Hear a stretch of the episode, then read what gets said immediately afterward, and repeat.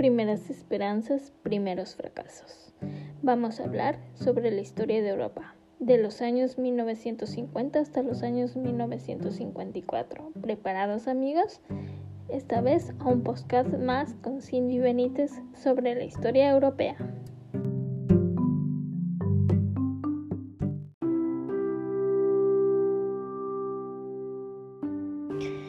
Hacia los años de 1945 y 1950, la victoria de la potencia aliada contra la Alemania fascista, que puso fin a la Segunda Guerra Mundial, deja atrás de sí, una vez más, una Europa malherida, destruida, en parte empobrecida, venida menos, llena de odio.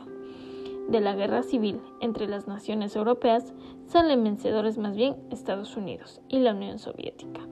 Estas dos superpotencias ambas profundamente convencidas de la superioridad de la ideología, dominan el mundo y el futuro inmediato. Por otro lado, los países de África y Asia, muchos de los cuales han participado en la contienda, se despiertan y, batallándose ante sus debilidades de la Europa, solicitan y reclaman su independencia. Bajo estas circunstancias surgen hombres políticos, clarividentes y ciertos movimientos de resistencia de los dos que gobiernan, que tienen una visión de la realidad. Ya por el año de 1946, Winston Churchill, que acaba de desempeñar un papel fundamental y clave, preponderante en la lucha contra el nazismo en su condición de primer ministro británico, propone en un célebre discurso pronunciado en Zurich la creación de los Estados Unidos de Europa. La noticia causa sensación, porque resuena en el inmenso deseo de paz que sienten los pueblos europeos.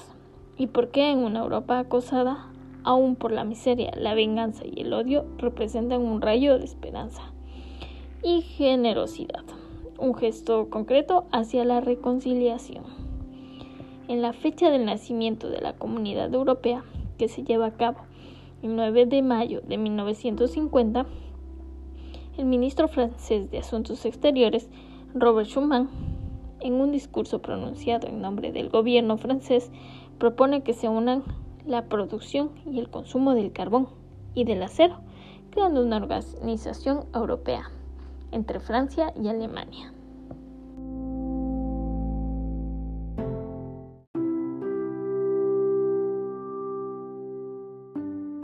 Aquí hacen un llamado a que todos los países europeos se unan a esta autoridad. Por importante que sea esta comunidad en lo económico, lo es más en lo político, puesto que constituye, y así lo quieren sus fundadores, el primer elemento de esta Federación Europea, por primera vez en su historia, se propone a los gobiernos que, sobre asuntos bien definidos, deleguen parte de su soberanía a una alta autoridad, compuesta por personalidades elegidas por ellos mismos, pero independientes y dotadas colectivamente de poderes propios, que los permitan tomar decisiones de pro del interés común y obligatorias para los Estados miembros. Esa es la principal originalidad de la primera comunidad europea, la Comunidad Europea del Carbón y el Acero, designada como SECA. Además de la alta autoridad, la SECA cuenta con un Consejo de Ministros, un Tribunal de Justicia Europeo y una Asamblea Parlamentaria, la cual será la alta autoridad de los gobiernos en particular. La Asamblea puede deliberar, emitir dictámenes, pero no tiene poder legislativo. Conviene señalar no solo la audacia de tal idea, totalmente nueva en aquel momento, sino también la eficacia de su inspiración. La iniciativa asocia a Jean Monnet, el hombre del plan, el creador que supo imaginar el futuro desde las ruinas del pasado, con Robert Schumann, el Lorenz que vivió toda la Europa durante las querellas y la guerra franco-alemana.